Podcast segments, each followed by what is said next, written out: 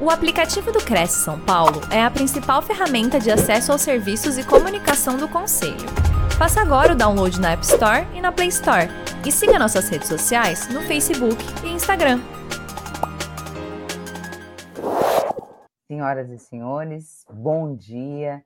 Sejam todos muito bem-vindos para mais uma live do Crescisp, Conselho Regional de Corretores de Imóveis de São Paulo, hoje com o nosso programa Terça Ponto de Partida, é, abraçando aí os novos corretores que ingressam na profissão, com toda a preocupação de trazer conteúdos que possam colaborar com a rotina do corretor de imóveis.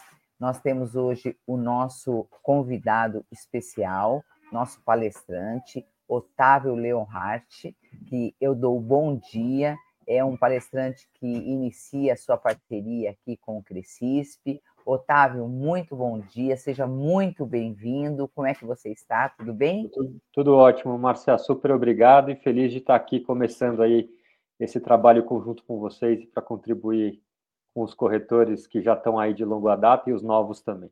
Muito feliz. Nós é que agradecemos, muitíssimo obrigada mesmo em nome do nosso presidente, José Augusto Viana Neto, e de toda a sua diretoria. Fica aqui o nosso agradecimento é, pelo fato de você estar despendendo aí seu tempo, todo o seu conhecimento para poder proporcionar mais é, aprendizado para os corretores que nos acompanham, né? É, é importante a gente destacar aqui que, com a autorização do nosso palestrante e de todos os palestrantes que ministram as suas lives, essa e todas as demais ficam é, no nosso banco de dados. Então, a qualquer momento, você pode rever essa live, você pode indicar para um, um, colega, você que de repente chegou atrasado pode depois rever novamente, tá? Então, fica aí a nossa dica para todos, todos os internautas que nos acompanham ao vivo pela TV Cresce, YouTube e Facebook, tá bom? É, antes da gente iniciar, eu vou fazer a leitura do nosso palestrante, ele é Otávio Leonhardt, educador, psicanalista, designer de experiências e empreendedor. Considera-se um inquieto no que diz respeito a como resultado e pessoas caminham juntos.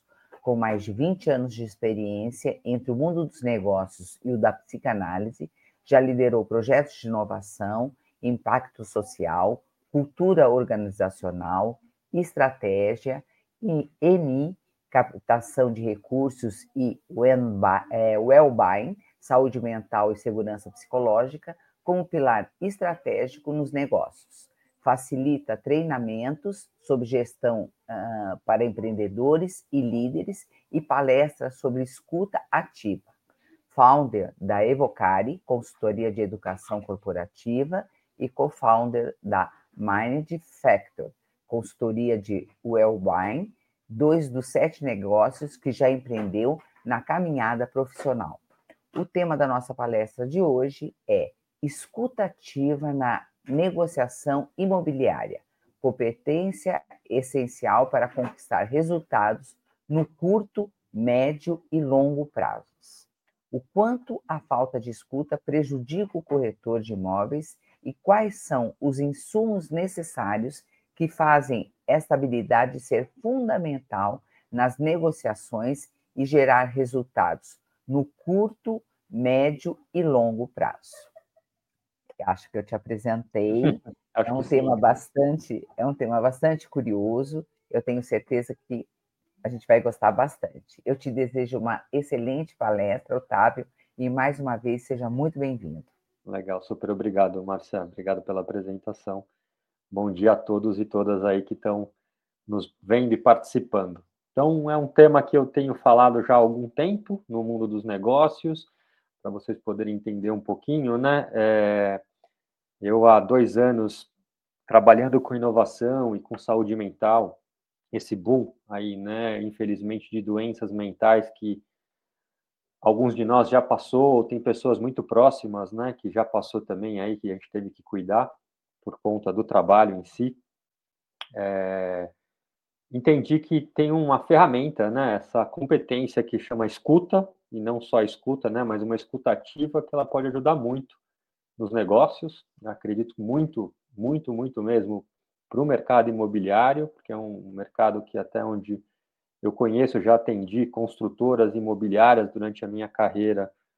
É um, é um mercado de escuta, de entender né, as necessidades dos clientes para saber se os produtos, né, os apartamentos, as casas, os empreendimentos, eles é, podem atender ou não, mas também que a gente possa caminhar um pouquinho mais com relação a isso. Né? E a escuta ela nos ajuda tanto a pensar né, novas oportunidades, novos produtos, né, a gente captar isso, a inovação ela parte daí, tem uma hora que você precisa afinar né, a escuta para a, a inovação surgir, e ela também ela pode ser tanto uma ação profiláctica ou também é, remediativa com relação a gente cuidar das pessoas ao entorno, sejam colegas corretores, sejam outros colegas que trabalham conosco nos empreendimentos pelos quais a gente percorre, sejam clientes mesmo. Eu escutei durante a pandemia que muitos dos clientes gostariam de ter uma relação uh, mais próxima, né? Conversar, a conversa ficou mais necessária para isso. Então, eu, eu diria que é um assunto e quando eu tenho conversado a respeito disso, né, com diferentes públicos, tem surtido bastante efeito. Espero que vocês possam curtir bastante o nosso papo. Então, para começar, para quem estiver nos vendo, né, que você esteja presente, é uma boa prática. Se possível, deixar o celular no vibra e longe da mão. Eu sei que nesse momento que a gente está aqui na tela é mais fácil de fazer mais coisas ao mesmo tempo. E três, se puderem participar, seja no chat aqui, né, mandando as perguntas, eu vou tentar ao máximo estar é, tá aqui com vocês é, para a gente comentar. Não tem como eu falar de escuta, principalmente ativa, se não escutar quem tiver aqui nos assistindo agora, tá bom? Mas acho que o principal, não temos resposta certa, muito menos perguntas erradas. Então, esse é um lema que eu trago do mundo da inovação, onde às vezes a gente acha que vai falar uma, a maior bobagem do mundo e são nessas maiores bobagens onde a gente consegue ter uns estalos e questionar o óbvio. E muitas vezes, muitas vezes questionando o óbvio, a gente consegue dar saltos de, um, de inovação, né? Sair de um lugar e ir para o outro. Tá bom? Essas são as regrinhas básicas para a gente começar. E aí, queria já começar escutando um pouquinho de vocês. Se vocês puderem aí, né? Eu deixei, falei para deixar o celular no Vibra, mas é só nesse momento que a gente vai usar. Se vocês puderem pegar o celular, quiserem colocar aqui, né, o QR Code, para a gente poder responder aí qual é o principal sinal que te indica que o outro não está te escutando. E aí, aí é uma pergunta muito geral, tá? Pode ser trabalhando, pode ser em casa, né, com o filho, com a família, com os pais, com os amigos, né, no futebol, no que você gosta de fazer ou não, tá certo? Mas como é que você sabe que o outro não está te escutando?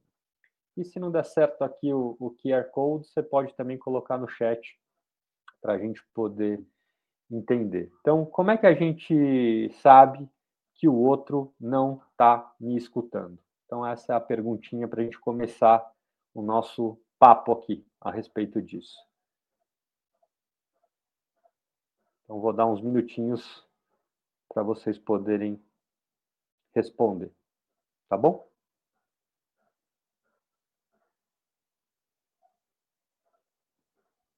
Se tiverem dúvidas também, estou à disposição.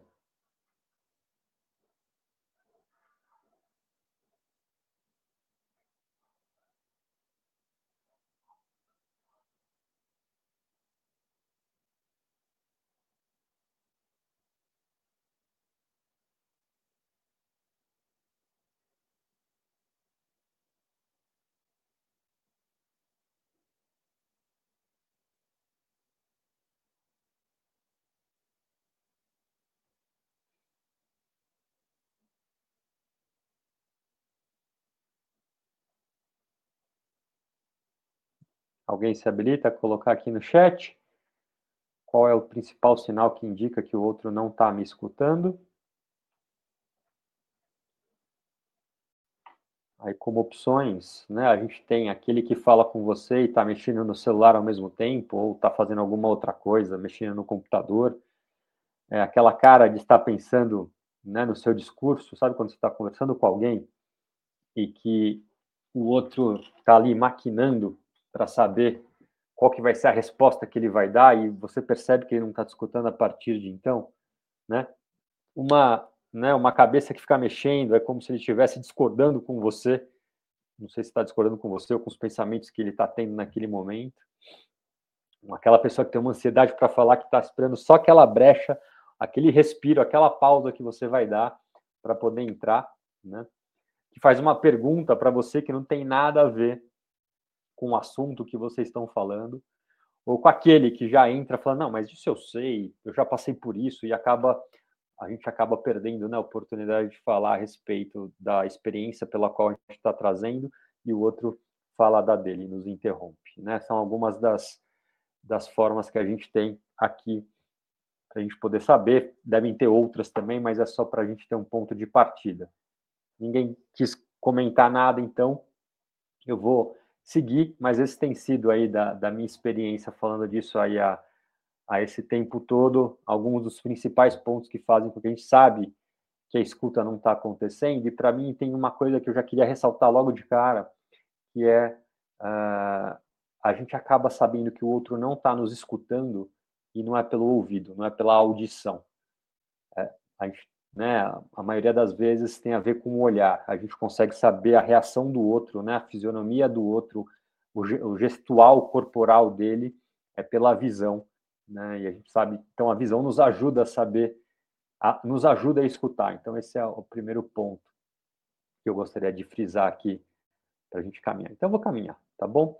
Então, já que a gente falou de não escuta, eu quero trazer para vocês dois cases de empresas renomadas que tiveram, que pagaram alto custo aí, né, pelo, pela não escuta. É a Nokia, então, provavelmente, é, a, a, gente sabe aqui o que é a Nokia, né? Não sei, aí a, a Maria Inês Soares deu um bom dia. Bom dia, Maria, bem-vinda. Né? Eu pergunto se todo mundo conhece Nokia, porque eu já tive falas como essa de pessoas aí de gerações recentes que não conheciam, não tiveram aquele Nokia, né? Para a gente poder falar, e aí esse Nokia é esse aqui, ó. Que muitos de nós brincamos aí com aquele jogo da cobrinha que a gente precisava ficar comendo e ela não se comer, né? Ela tinha a tela aí como limite.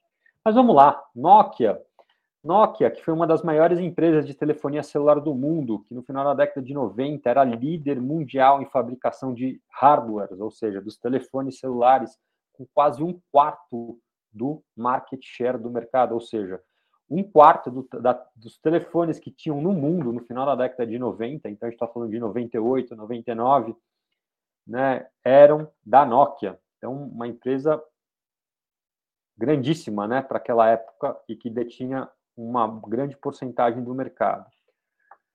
E olha só, uma década depois, um pouquinho mais, né, do final da década de 90, então somos de 99, 2000 para 2012, a Nokia perde 75% do valor do mercado. E isso, na época, re representam quase 2 bilhões de euros, hoje quase 10 bilhões, um pouquinho mais hoje, né, de 10 bilhões de reais. E em 2013 ela fecha, né, ela admite a sua derrocada e ela anuncia a venda do, dessa parte dos dispositivos de hardware para a Microsoft, já que na Microsoft estava querendo entrar junto com a Apple e com o Google dentro desse mercado de telefonia, que foi onde eles perderam o mercado. Né? E foram estudar, pessoal, a razão pela qual a Nokia perdeu, né? Ela teve essa derrocada, né? Foi a falência por conta disso. E aí, nos estudos que fizeram, olha só que interessante, né? tem uma razão principal pela qual a Nokia é, não conseguiu se manter no mercado inovando. Né? E a Nokia era uma empresa de inovação. E a razão pela qual foi esse clima emotiva baseado no medo, né? E no medo de dizer a verdade. E por quê, pessoal?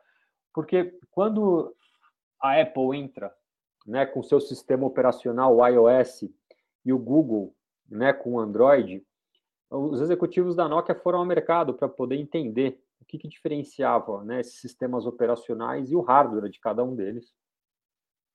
E eles entenderam que, na época, o sistema operacional que a Nokia usava era um sistema operacional que estava muito defasado, ou seja, então era uma questão de, de software, não de hardware. E quando eles voltavam, voltaram para dentro da Nokia para falar a respeito disso, não teve espaço e escuta para eles poderem falar o que estava acontecendo já que eles eram a todo, toda a poderosa Nokia.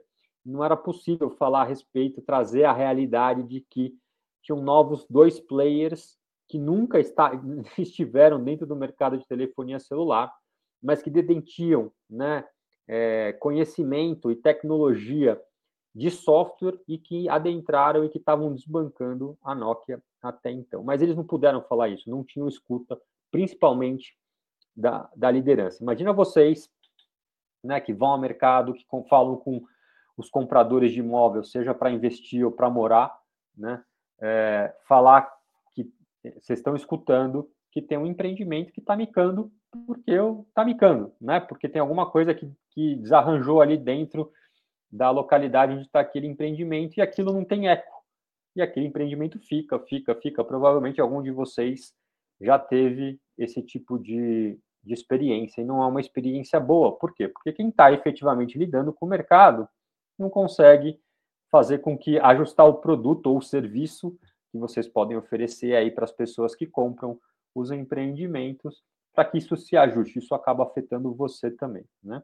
E aí, o que falam, né, que um banho de realidade teria exigido, né, que os gerentes colocassem os seus medos de lado e falassem francamente um com o outro. No entanto, tal franqueza, né, pareceria, parecia impossível a janela para inovação e a re reorientação da empresa se fechou. E aí foi a derrocada eu acabei de apresentar para vocês.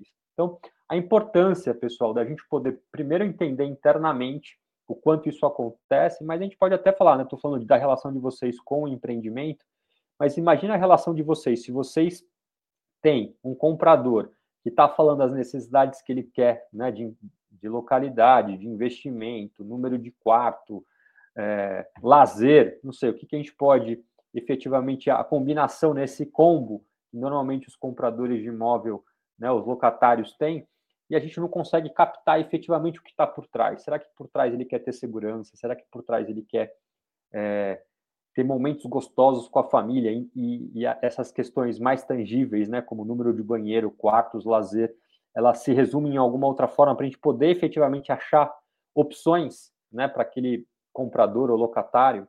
Então, isso também pode nos ajudar no dia a dia. Então, aí a gente começa a conectar essa, essa escuta ativa como uma competência essencial, tanto no curto né, da gente poder efetivamente caminhar com aquele cliente durante um tempo onde ele está fazendo essas escolhas, como a gente vai poder ver também no médio e no longo prazo, já começando a fazer as conexões com a gente. E aí o segundo case é o da Dieselgate. A Dieselgate foi um caso muito famoso, né, onde a Volkswagen sofreu uma multa altíssima e quase fechou, e só não fechou porque tinham acionistas com bastante dinheiro que puderam bancar a continuidade da empresa e esse case começa com um tal de Jetta TDI Clean Diesel, que em 2008 ganhou um carro no automóvel, né, no Salão do Automóvel de Los Angeles, que era um dos maiores salões de automóveis do mundo, esse prêmio de Green Car. O que, que era esse Green Car? Esse Green Car era. É, eles ganharam o prêmio porque você colocando diesel, o, no, o normal diesel que a gente tem aqui nas bombas e o que tinham nos Estados Unidos, em qualquer lugar do mundo, ele tinha uma promessa de que ele é, poluiria menos. E, essa era a grande promessa que fez com que esse Jetta TDI Clean Diesel ganhasse esse prêmio e alavancou as vendas depois de sete anos, fazendo com que a Volkswagen se tornasse a maior empresa montadora de automóveis do mundo, vendendo 10 milhões de automóveis a mais do que em 2014. Mas olha só que interessante, pessoal. Isso acontece por conta de uma desonestidade. E essa desonestidade foi é, flagrada pela essa agência né, de proteção ambiental dos Estados Unidos, a APA, onde eles pegaram aqui a malandragem que a diesel, que né, a, a Volkswagen fez para que eles pudessem fazer isso. Não sei se vocês sabem, como curiosidade, quando os novos carros são lançados e são testados por essas agências, eles são testados num ambiente onde somente as rodas traseiras, que são as rodas de tração do carro, elas giram as rodas dianteiras não. E a Volkswagen sabia disso e ela colocou um código dentro do software do carro que quando era identificado que o carro estava só rodando com as duas rodas traseiras, esse carro poluía menos efetivamente, mas quando ele estava com as quatro rodas andando na estrada normal, era o consumo equivalente ao do, diesel de hoje em dia, né? Olha só a sacanagem, isso veio por quê? Veio por ordem, também foram estudar esse case, veio por ordem de do, do líder máximo da Volkswagen que queria esse esse ser, né, esse prêmio de ser a maior montadora do mundo e por isso precisava ganhar prêmios e precisava conquistar mercado. Então, se de um lado a gente tem uma Nokia que não escutou né, o mercado e os seus líderes né, para entender o que estava fazendo foi a derrocada. Aqui, uma curva inversa, mas que tem né, a mesma consequência, porque não escutando as pessoas de dentro, que eles não tinham a capacidade, mas que obrigou essas pessoas a, a venderem, né, a fazerem essa maracutaia aí de colocar esse código dentro desse software, eles alcançaram um sucesso que era um sucesso que foi muito perene, né? Era um sucesso que não tinha sustentabilidade. É a mesma coisa a gente vender um apartamento, né? Ou fazer uma locação para um, um, uma pessoa que não é aquilo que ela quer. E aí ou ela desfaz o negócio, ou ela nunca mais quer, ver, quer, quer nos ver, né? Como é, pessoas que podem possibilitar uma nova compra, uma nova locação para aquela pessoa, tá certo? Porque efetivamente não atingiu aquilo. E aí também foram estudar, e aí tem dois depoimentos aqui que estão na tela de vocês que falam, né? De, esses são executivos que trabalhavam na Volkswagen na época, lá na Alemanha, e falam, né? Nós precisamos de um ambiente no futuro em que os problemas não sejam escondidos, mas possam ser comunicados abertamente aos seus superiores. Precisamos de uma cultura na qual seja possível e admissível argumentar com seus superiores sobre o melhor caminho a seguir. E um outro fala: Eu me sinto mal aproveitado em minha própria empresa.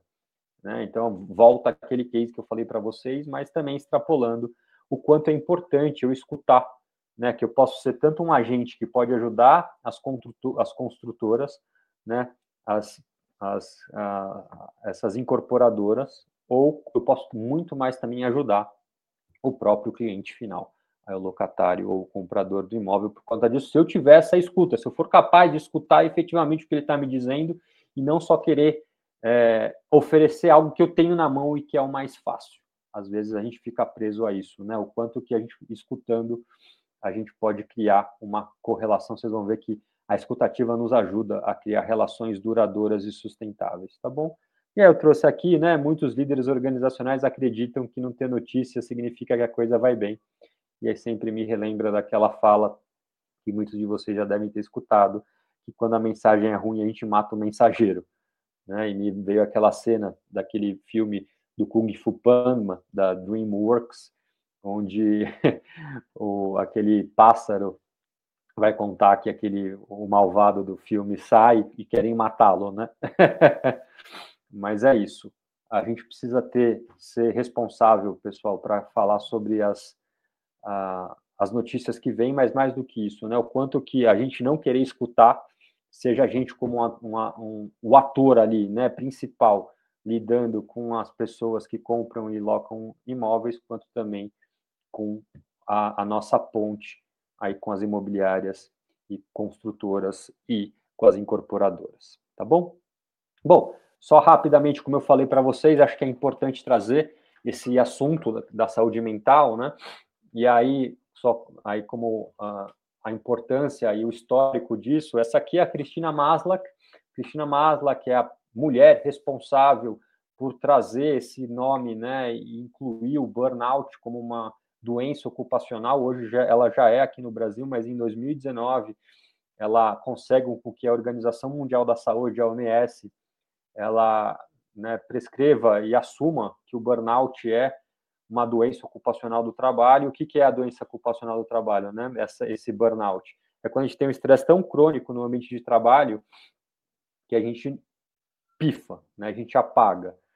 E, então, é, é, eu quis trazer porque o quanto que a escuta e essa, e essa não escuta desses dois casos e o que eu tenho escutado, né, dentro dos ambientes de trabalho, seja durante a pandemia ou seja nesse pós-pandemia agora, o quanto que as pessoas estão sofrendo disso e o quanto que a não escuta é uma das razões pelas quais isso pode acontecer, da gente não se sentir levado em consideração, tá bom? E uns números, só para a gente entender a, a importância, a relevância disso no mundo dos negócios atualmente, seja para nós mesmos ou como para as pessoas que estão ao nosso redor, né? Hoje, 70% da população economicamente ativa do Brasil, pessoal, hoje está com estresse passando por algum tipo de estresse.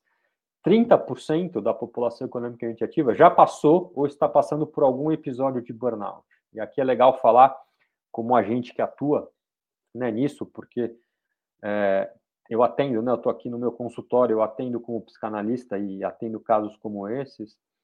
É, é importante a gente falar que são episódios e não como categorizar como ah, a pessoa tem burnout. Não, a pessoa não tem burnout, a pessoa não tem é, síndrome do pânico, a pessoa não tem uma crise de ansiedade, a pessoa não tem depressão, pessoal. Ela tem um episódio, esse episódio pode durar um pouco mais ou um pouco menos dentro da linha do tempo, mas é um episódio.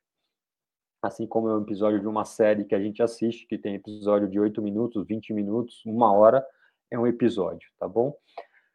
Bom, somos o primeiro país em ansiedade no mundo, o quinto em depressão. Recentemente, agora no começo do ano, saiu um dado que nós somos o segundo em burnout, e a gente só perde para o Japão, e é um dado expressivo, porque o Japão há muito tempo é conhecido como um, um, dos países que tem mais problemas de burnout com o trabalho. Tem pessoas que morrem né, no trabalho, indo para o trabalho ou voltando do trabalho. Então, é super importante. E tem um dado aqui que fala que até 2030, se a gente não fizer nada, todo mundo que está assistindo a live aqui, ou que vai assistir, vai passar pelo menos por um episódio de burnout, tá bom? Mas eu também não quero, como eu falei ali do Kung Fu Panda ser o mensageiro do apocalipse, tem um dado aqui, que não sei se vocês conseguem ver, mas a OMS, a ISMA, que é a Organização Internacional do Estresse, né, a Oxford, né, a universidade, uma série, a Columbia aqui, a Gallup, que é uma empresa de pesquisa, se juntaram e fizeram um estudo que comprovaram que a cada um dólar que é investido em saúde da mente no mundo dos negócios, a gente tem quatro de retorno. Eu sempre gosto de perguntar para as pessoas se alguém conhece algum investimento que você coloca um e tem um retorno de quatro. E eu nunca tenho essa resposta, então ainda não sei se as pessoas que sabem disso não querem compartilhar ou não tem mesmo. Às vezes até pergunto, mesmo ilicitamente, também essa resposta ela não vem. Mas o quanto que falar sobre saúde da mente traz resultado foi um pouco do que a Márcia trouxe no começo, que tem essa crença minha de que resultados e pessoas podem caminhar junto. E tem muita gente falando isso há muito tempo, tá? Então, isso aqui é só para a gente entender o contexto do quanto que a não escuta também ela ocasiona isso, né? A não escuta de falar, puta, eu não dou conta de fazer três plantões no final de semana, eu não dou conta de atender essa carteira toda, né? É, de, de sair da zona leste de São Paulo para a zona sul, por conta dos trânsitos agora que estão caóticos cada vez mais, pós-pandemia, principalmente de terça, quarta e quinta. Então, como é que é isso, né, de atender. Então, a, a, não escuta, ela, ela ocasiona mesmo, mas a escuta, ela traz porque faz com que a gente possa ir em direção às soluções, tá?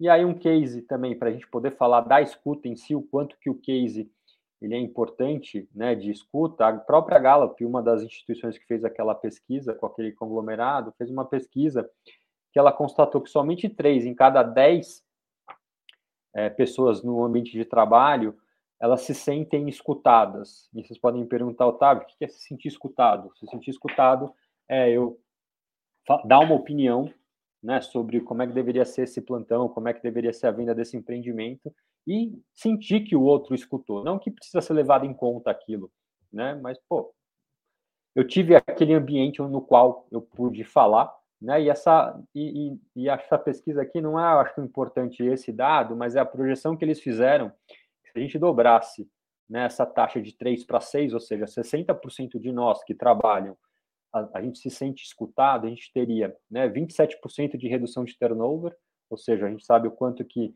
a entrada de um novo trabalhador, né, do novo colega, ele demora, ele custa para a gente, para pegar no tranco. A gente teria 40% né, de redução dos incidentes, sejam físicos ou mentais no ambiente de trabalho, e comprovando que pessoas e resultados podem andar junto, a gente deve ter, vai ter um aumento de 12% na produtividade. Produtividade é vender mais, é fazer os relatórios mais certo, tá certo? É ser mais eficiente, é deixar o nosso cliente mais satisfeito.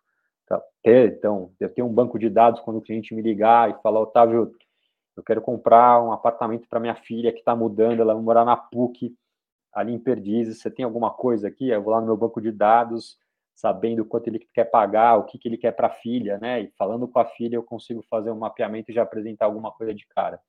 Isso é um jeito aí de ser produtivo, tá bom? Bom, e aí, essa imagem que eu gosto muito, né? A gente já ouviu que temos duas bocas. Olha lá, eu sempre confundo nisso, né? Acho que eu sempre falo a partir disso, que a gente tem duas bocas em um ouvido, mas é o contrário. A gente tem dois ouvidos e uma boca, porque a gente costuma falar mais do que efetivamente escutar mas para mim o que essa imagem ela traz é que a gente escuta, como eu disse logo no começo, não só com as orelhas, mas com todos os sentidos. A gente escuta, né? A gente tem uma relação com o ambiente quando a gente come, quando a gente cheira, quando a gente encosta, quando a gente ouve, quando a gente vê. Tudo isso traz informação para a gente, todas essas informações são escuta. Então, quando eu estou na frente de alguém, né, eu preciso ver todas as reações dela, escutar aquilo que a pessoa está falando, ver se ela gostou ou não gostou de alguma coisa dentro de um apartamento, de uma casa.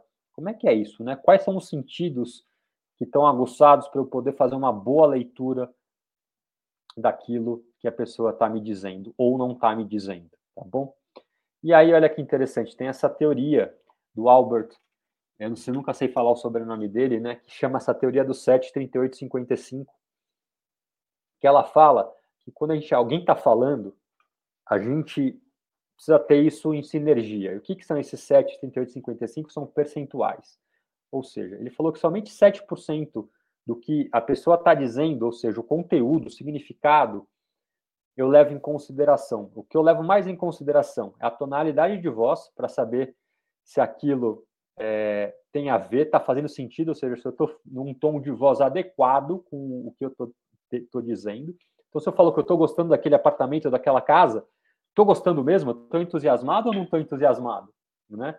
Ou se eu falar que eu não gostei, mas estou feliz, então tem uma, tem uma congruência, tem uma coerência com relação a isso. Mas 55% tem a ver, pessoal, com o quanto que vocês estão vendo da pessoa com relação à face dela, né?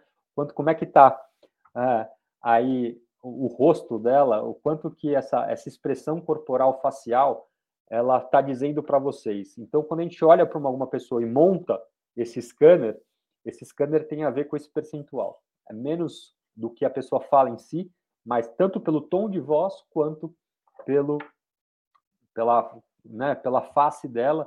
Por isso que é tão difícil a gente compartilhar é, comunicações via WhatsApp ou outros meios, outras plataformas, porque a gente não está vendo. Muitas vezes a gente assume o que a pessoa está falando. Às vezes a pessoa está puta da vida, a gente acha que ela está feliz, ou é o contrário, ela está feliz, a gente assume que ela está pé da vida, e aí tem uma. Tem aí as, as desincronias, né?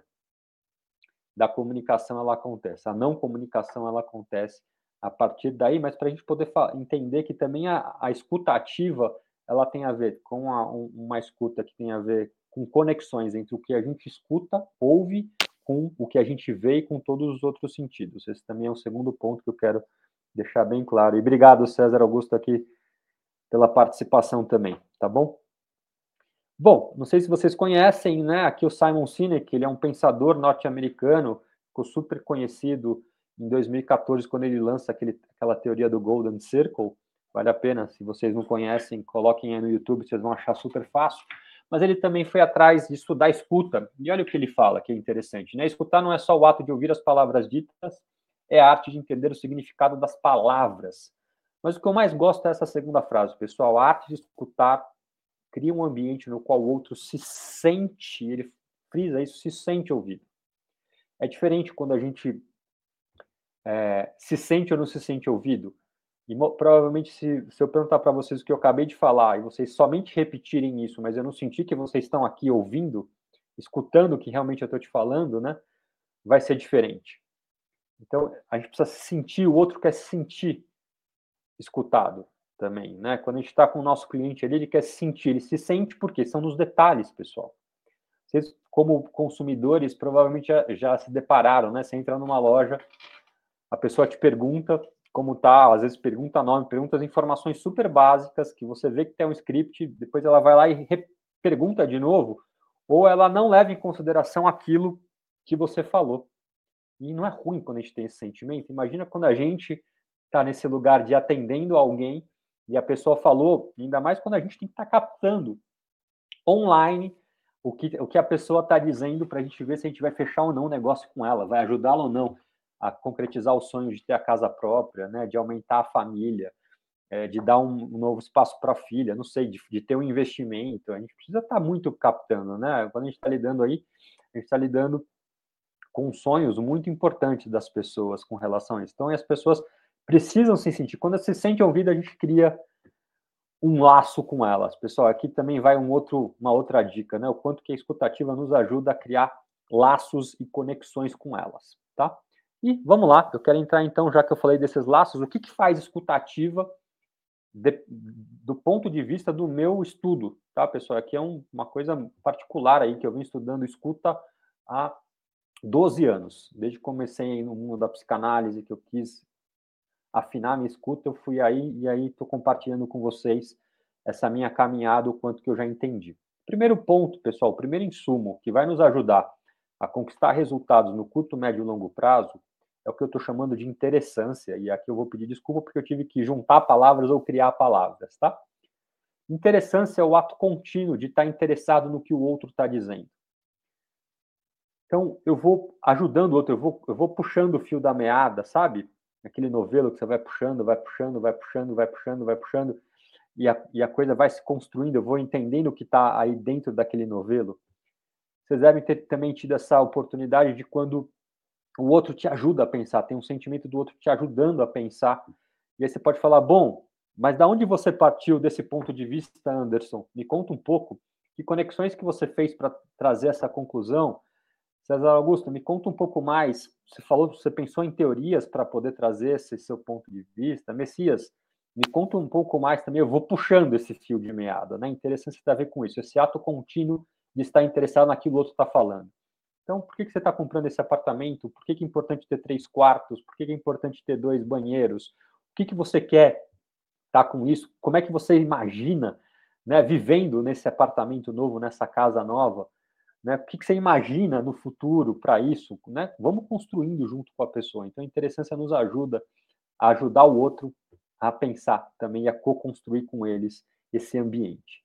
O segundo ponto é o que eu chamo de presença honesta. É eu estar tá aqui presente, sabendo como eu tô, tá certo?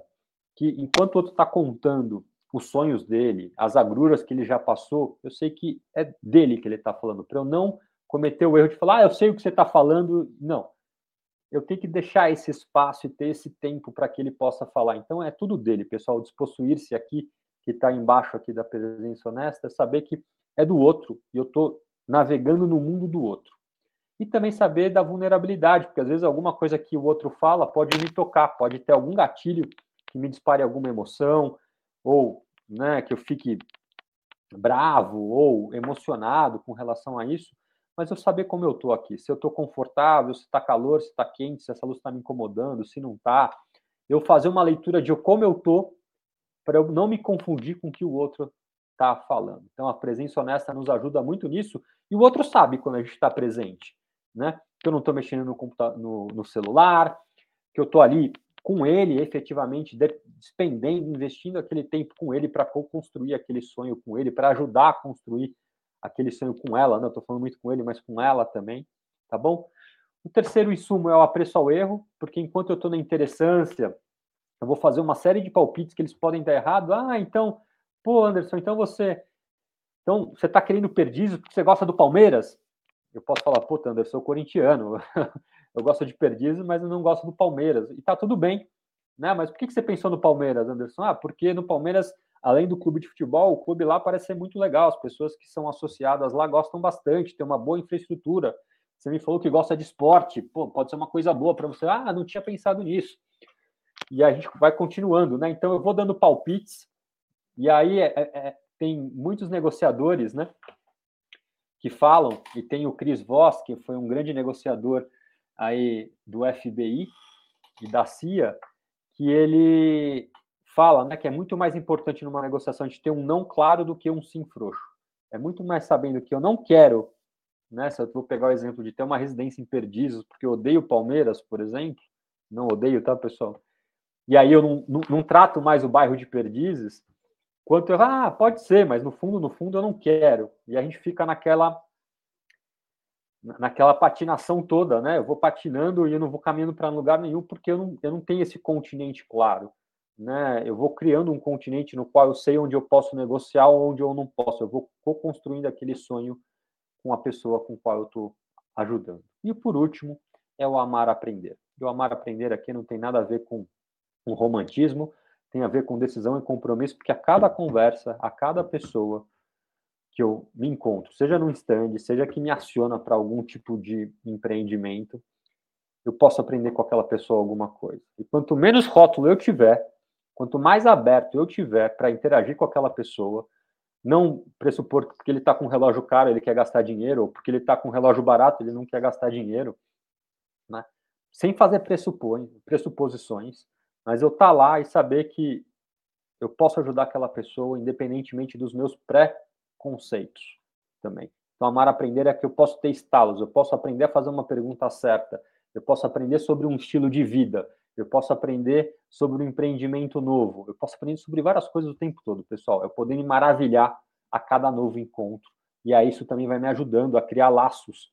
E quando eu vou criando laços, as minhas relações ficam mais fortalecidas e, e ela tem uma probabilidade de ser mais perene a gente vai caminhando aí para o médio e para o longo prazo. Então, são aqui os quatro insumos que fazem a gente é, ter, né, caminhar para ter uma boa escuta ativa. Tá bom? Não sei se alguém quer perguntar alguma coisa. Márcia, não sei se a gente chegou aí nos nossos 40 minutos, a gente faz um break aqui ou se a gente, Carol, também me ajudem, ou se a gente continua Fico aqui. Não, pode tocar, Otávio, é? sem problema nenhum. Sim, estamos acompanhando, tá sem problema nenhum. Pode continuar. Então, tá bom. Então, vamos continuar. Eu tenho, quero falar com vocês aqui, então, sobre dois profissionais que usam a escutativa como ferramenta principal. Tá bom, pessoal? Só para a gente trazer aqui algum exemplo, se vocês tiverem perguntas, vocês vão colocando aqui no chat também.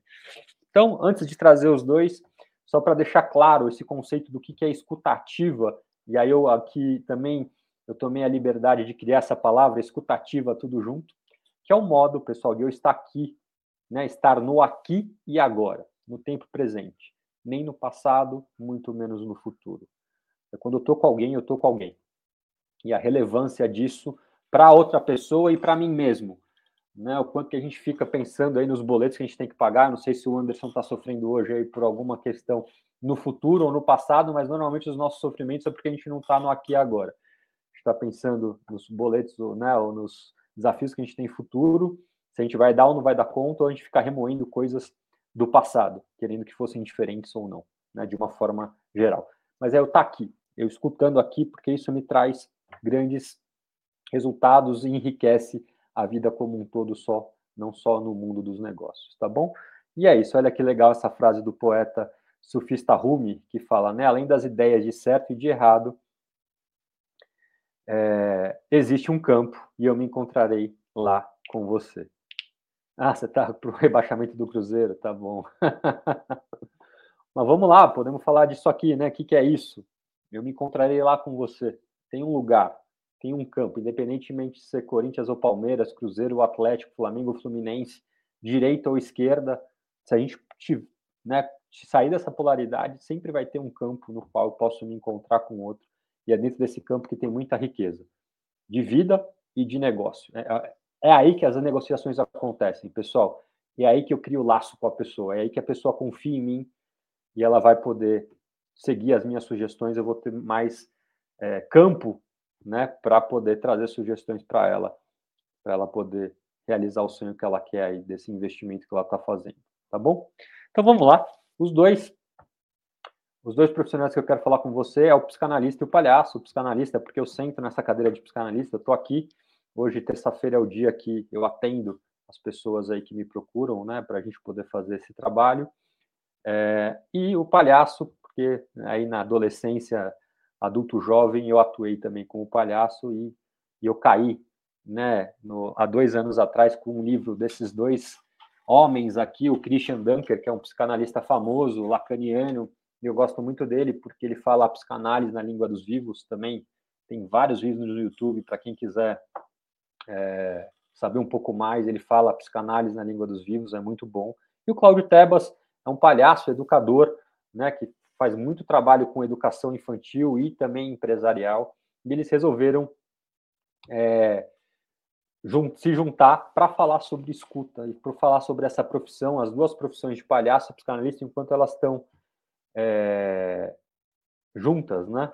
Ah, legal, Anderson, é isso mesmo. Dia a dia é mais difícil também e como prender essa atenção, né? Então, vamos lá. Aqui tem aqui o um momento pelo qual você pode conquistar essa atenção que parte de você, de você poder ajudar a criar esse ambiente, o outro se sentir convidado a estar nele, como o, o, o Rumi falou para a gente, tá?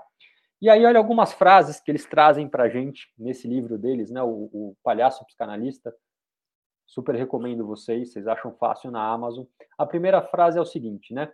A escuta psicanalítica é, antes de tudo, ela é uma parte da ética do cuidado, tá bom? Uma forma de permitir que o sujeito se escute e, a partir disso, cuide de si. É muito interessante, pessoal. O outro vai cuidar de si a partir do momento que ele quer. Vocês podem ter uma série de, de, de exemplos, sejam com vocês ou com pessoas próximas. Né? Como é que a gente pode fazer isso? Olha lá, Anderson, então, da, de prender a atenção do cliente não tem a ver com o que eu quero falar para ele, mas de eu escutá-lo. Isso vai nos ajudar muito. Então, primeiro ponto aí, você que está interagindo aí, muito legal. Segundo ponto, né, vem da, do palhaço, a arte da hospitalidade a função de ser hospedeiro daquilo que o mundo não consegue ver ou suportar. Não sei se vocês sabem, como curiosidade, né, o bobo da corte instituído dentro né, dos castelos há muito, muito tempo atrás, porque o rei estava lá com todos os monarcas, duques e tudo mais, e tinha uma série de agendas ocultas, uma série de, de interesses que ele não conseguia ler, porque era muita gente, eram muitos interesses. E ele instala o bobo da corte justamente para deflagrar aquilo que estava acontecendo. E aquela frase que vocês já devem ter escutado, né? O rei está nu. É que o rei está lá nu, com a sua, só com o seu manto, e todo mundo fala: Nossa, que bonito, né? Não, não, colocando a verdade no meio, e é o palhaço, é o bobo da corte que fala que o rei está nu, que ele estava lá, ele não tinha intenção de nada, e ele trazia isso de uma forma humorada, a verdade do que estava acontecendo naquele ambiente. Então vem dele também isso, né? Palhaços psicanalistas sempre ouvem pela primeira vez, ainda que o outro se repita. Então é muito interessante isso, quando tem alguém aqui que sente, vocês podem ver isso, né? Pessoas que repetem a mesma história mas o que será que ela quer falar dessa história, essa pessoa está trazendo essa história hoje? O que, que mudou? O que ela está querendo me dizer com essa história hoje? Então a gente pode escutar pela primeira vez. Né? Mesmo que eu tenha um cliente de longo prazo, ele sempre conta aquela história do pai, que não sei o quê, do avô. O que ele quer me dizer aqui, naquele momento? Está aberto a isso. Isso nos ajuda a criar esse campo. Né? O palhaço, assim como o psicanalista, é um mestre na criação da intimidade entre estranhos. E intimidade não tem a ver com tal alguma coisa muito íntima, mas criar esse campo onde o outro se sente escutado e sente essa possibilidade de poder cuidar de si, de rever o ponto de vista dele, de rever é, o que ele quer, o que ele não quer, colocar em xeque isso. Isso é criar um campo de intimidade entre estranhos. É a gente poder ter um momento onde a gente possa pensar juntos se conectar juntos, independentemente se eu sei muito bem sobre o Anderson, né, sobre todo mundo que está aqui nos assistindo, tá? Palhaços e psicanalistas são pagos para dizer o que as pessoas não querem ouvir, ainda que digam o contrário, tá bom? Mas eu gosto muito dessa, desse, dessa continuação, né? Dizem aquilo que seus entes mais queridos, por amor, por, por proximidade ou por pena, jamais dirão, e aquilo que seus, né, seus oponentes inimigos mais terríveis vivem gritando, mas o qual eles não conseguem extrair o grama de verdade diluído no litro de veneno. Não é isso? Quantas vezes a gente fica com receio de dizer alguma coisa para uma pessoa muito querida, com medo de magoar, e o quanto que a gente não escuta as verdades que as pessoas estão dizendo porque a gente não gosta daquela pessoa, porque aquela pessoa pisou no nosso calo, porque efetivamente aquela pessoa nos puxou o tapete. Mas a gente não consegue escutar aquilo que a pessoa está dizendo. Mas o palhaço psicanalista, eles têm essa função e dizem, tá bom? Mas o que eu mais gosto, independente de ser palhaço ou psicanalista, a gente pode ser aqui o corretor de imóveis, né? É o que o escutador sai de si para se colocar no ponto de vista do outro. Mas ele também tira o outro do seu próprio ponto de vista, ou pelo menos da sua confiança e domínio sobre si, para revelar que outras vozes estão ali presentes e merecem ser acolhidas, cuidadas e, agora não consigo ler aqui, hospedadas. Tá bom? Então a gente pode ter esse papel, pessoal, de ajudar o outro a sair de si, desse ponto de vista. E isso é gerar intimidade. Isso é criar intimidade com o nosso cliente. A partir disso, se ele se sente ouvido, e a gente percorre esse campo da interessância, do apreço ao erro, né, da presença honesta e do amar aprender, eu vou criar essa intimidade com ele. Pessoal, isso está muito raro. Se eles conseguirem isso com vocês, vocês têm um excelente diferencial na mão. Porque vocês vão poder trabalhar com os quereres e não quereres deles. Isso gera resultado no curto, no médio e no longo prazo. Tá bom? Gosto muito da, dessa doutora, né? Da Paola Mussati, que é uma palhaça muito legal. Ela fala, né? O palhaço se mostra e ao se mostrar o outro se mostra também. O palhaço enfrenta e ao enfrentar o outro talvez enfrente. O palhaço se expõe e o outro poderá se expor também. Então, parte de nós, corretores, que querem criar essa intimidade para ajudar o outro a concretizar aquele sonho, da gente se oferecer para que o outro possa se oferecer também. Se oferecer não significa contar as minhas intimidades, mas me oferecer nessa formação desse campo. Se eu criar esse campo, ele me ajuda também. E isso corrobora aí com que o Green, que é um psicanalista inglês que eu gosto muito, fala, né? Ser analista é aceitar transferir parte da sua vida privada para que o outro reencontre, ou às vezes apenas encontre, a sua própria vida privada. Mais uma vez, criar esse ambiente, pessoal. O quanto às vezes é tão importante que é nessa conexão que eu consigo me escutar, escutar os obstáculos que eu coloco para fazer uma compra, para casar, para qualquer coisa que seja, e eu posso rever esses obstáculos ou esses desejos ou esses impulsos que às vezes podem ser uns obstáculos igualmente. Mas eu preciso criar esse campo. O rumo está lá. Né? Entre o certo e o errado, eu vou me encontrar lá com você, porque nesse campo não tem certo e errado, nesse campo tem escuta. E aí, a partir dessa escuta, eu prendo a atenção dele. Né? Na verdade, eu não prendo a atenção dele, viu, Anderson? Ele que decide estar aqui conosco. É uma decisão do outro também estar conosco. Né? Então, ele decide estar. E a partir do momento que ele decide estar, aí tem um campo para a gente poder fazer a, as melhores negociações que a gente quiser e construir uma relação de longo prazo, porque quem compra um imóvel, como eu comprei meu imóvel com 30 anos, vou comprar um segundo agora com 40, provavelmente com 60 ou com 50 e poucos, talvez ajude minha filha a comprar o imóvel dele. E aí depois posso comprar outros imóveis para investir. Então, se alguém me pega como cliente, tem cinco imóveis aí num período de 30 anos. Não tá bom? Imagina você pegar 100 clientes, vai ter aí 500 imóveis em 30 anos vendido. É uma conta boa? Não sei. A mim me parece né, que é uma conta boa da gente poder pensar isso em curto, médio e longo prazo. Tá bom? Benefício das pessoas que escutam e estamos indo para a finaleira. Não sabem de tudo, isso é o principal. Eu não preciso saber de tudo, eu posso falar que não sei. E é impressionante quando a gente fala que não sei e corre atrás para saber e depois a gente acolhe né, e, e, leva ao outro a informação que a gente não sabia, mostra que somos seres humanos. A gente aprende aprendendo, a gente aprende ensinando o outro a aprender, que é muito legal. Quantas pessoas às vezes não sabem nada de imóveis e vocês podem ensiná-los o que, que é bom, o que, que não é bom. Né? Vocês podem falar. Eu, eu gostaria muito que os corretores pudessem que me atendem e falar, puta, isso aqui é legal no apartamento, isso aqui não é, mas não é, mas dá para consertar, né? É, tá certo, Anderson. Estou procurando em São Paulo aqui ainda. Quem sabe investimento em Cuiabá. Né? Transmitem a escuta, então ajudam o outro também a escutar, tá certo? Compartilham decisões, ou seja, é uma decisão compartilhada e co-criada ali, tá certo? Gera intimidade, mas o que eu mais gosto, né? São gestores, eu gosto dessa palavra, gestantes de projetos e ambientes.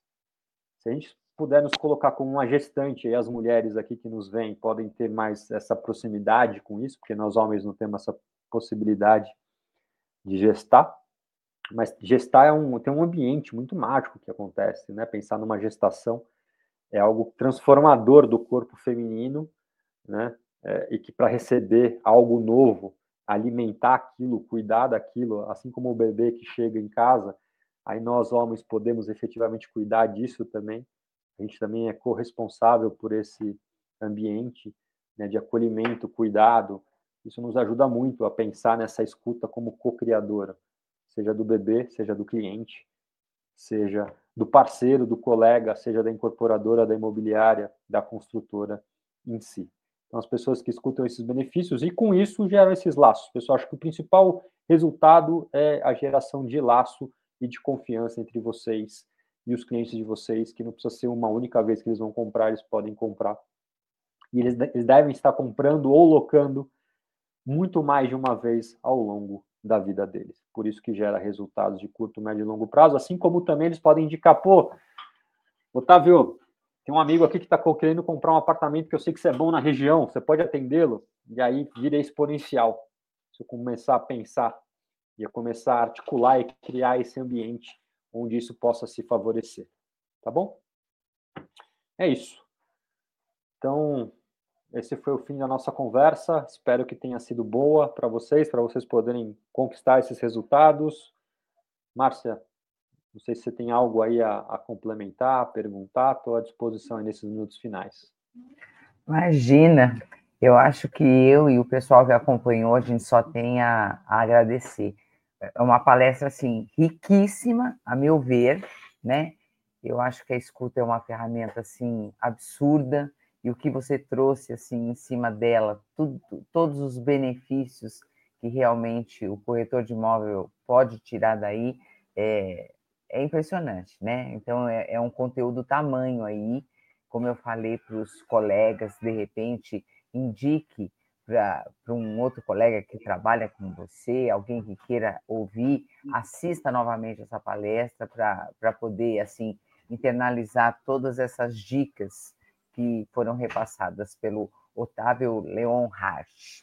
Foi um prazer imenso, Otávio, um prazer muito obrigada mesmo pela participação. Espero que você possa estar conosco outras vezes. Mais uma vez, fica o nosso agradecimento em nome do nosso presidente, José Augusto Viana Neto, e toda a sua diretoria, e que realmente, assim, até antes de terminar, até passo para você, para a gente finalizar mesmo, passo para você para suas considerações finais, se você quiser deixar uma mensagem, alguma coisa, mas fica aqui realmente nosso agradecimento. Tá bom, super obrigado, Márcia. Adorei estar aqui com vocês que possa ter ajudado mesmo, acho que é o principal, que é as pessoas aí que atuam como corretores de imóveis possam se beneficiar disso e terem mais resultados, eu não diria só financeiros, mas outros resultados também, né? Que a profissão não Concordo. é só colocar o dinheiro no bolso, mas que possa expandir isso e quiserem continuar as trocas durante aí a, a live, estavam os meus contatos, fiquem super à vontade. Estou aqui para a gente poder continuar essa conversa, que é um papo que para mim vai continuar sendo um, um movimento de estudo aí, de, de aprimoramento. Então, meu muito obrigado também pelo convite, por estar aqui com vocês. Imagina, e é bem isso que você falou, né? Era isso até que eu queria trazer depois no final. Os ganhos dessa palestra talvez não sejam tão grandes pecuniariamente falando, vamos dizer assim, mas assim, os ganhos realmente é, é, é, como é que eu vou te falar, ocultos, né? O que você trouxe de toda essa riqueza, o que o, que o corretor pode realmente aproveitar disso para que depois possa, é, possa trazer resultados maiores, é tamanho, tá? Muitíssimo obrigada mais uma vez, Otávio. Até as próximas vezes. Tá e o pessoal que nos acompanha aqui, muitíssimo obrigada pela participação. E eu deixo aqui o nosso, o nosso, a nossa live de hoje às 20 horas vai ser com o palestrante Fred é, Caetano, da Ademicon Consórcios, trazendo o tema o consórcio como ferramenta para aumentar e potencializar o funil de vendas do corretor de imóvel. Tá bom? Fica aí o nosso convite para hoje às 20 horas. Mais uma vez, agradeço a participação de todos que nos acompanharam, agradeço mais uma vez a sua participação, Otávio, e até a próxima, pessoal. Muitíssimo obrigada. Obrigado. Bom dia a todos. Tchau, tchau. Bom dia.